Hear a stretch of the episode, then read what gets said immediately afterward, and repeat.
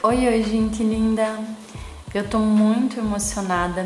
Esse é o primeiro episódio desse podcast e eu criei ele sonhando em inspirar mulheres. Então, se você agora tá me ouvindo enquanto trabalha, faz faxina, ou tá no trânsito, ou em qualquer lugar, saiba que eu me sinto muito feliz em te fazer companhia nos próximos minutos. Mas por que, que eu escolhi o nome Brava para esse podcast? Surgiu de uma brincadeira com meu noivo, onde ele sempre dizia que eu sou brava, né? Quando eu defendo uma ideia ou me posiciono, quando eu luto pelo que eu quero e enfrento desafios. No início, eu confesso que eu me incomodava quando ele dizia: "Ah, mas você é brava, né?"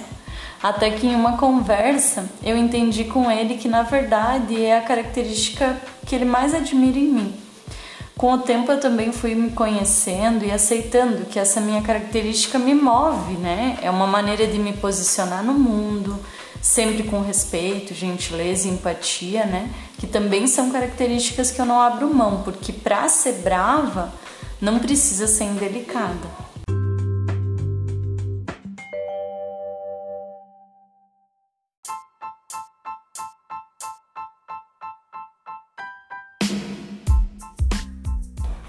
Brava no dicionário está relacionado à valentia, coragem, destemor. É uma qualidade marcante das mulheres que eu admiro. Por isso que esse podcast é uma homenagem às minhas pacientes e todas as mulheres que confiam ou confiaram em mim para conduzi-las na construção do amor próprio. Eu queria dizer que vocês me inspiram muito. Esse podcast é também uma reverência a todas as mulheres que me inspiram Malala, Frida, Clarice Lispector, Cecília Meirelles, Marta Medeiros, Natália Arcuri, tantas outras que enfrentam obstáculos com bravura na esperança de construir um mundo melhor. Seja a grande o tamanho desse alcance delas ou simplesmente as pessoas ao redor delas, já acho muito relevante.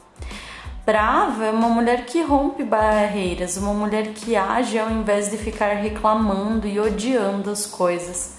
Sua luta é através do amor, do diálogo, da ciência e da consciência.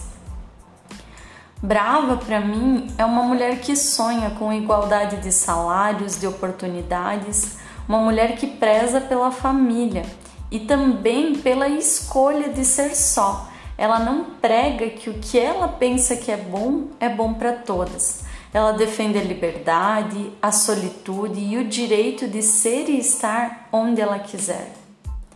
É uma mulher que é dona do seu corpo e do seu destino, que faz o que acontece não depende da sorte. É uma mulher que planta sementes para as futuras gerações e luta e inspira.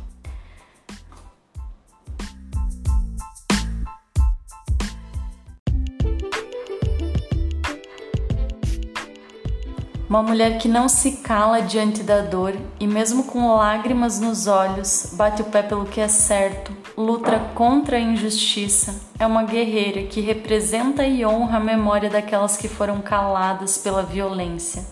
Eu desejo, mulheres, que vocês sejam bravas e ousadas o suficiente para amarem a si mesmas, desafiarem padrões, desconstruir o que está dado em busca de um mundo mais justo. Espero que esse podcast inspire movimento no seu dia a dia. Até a próxima!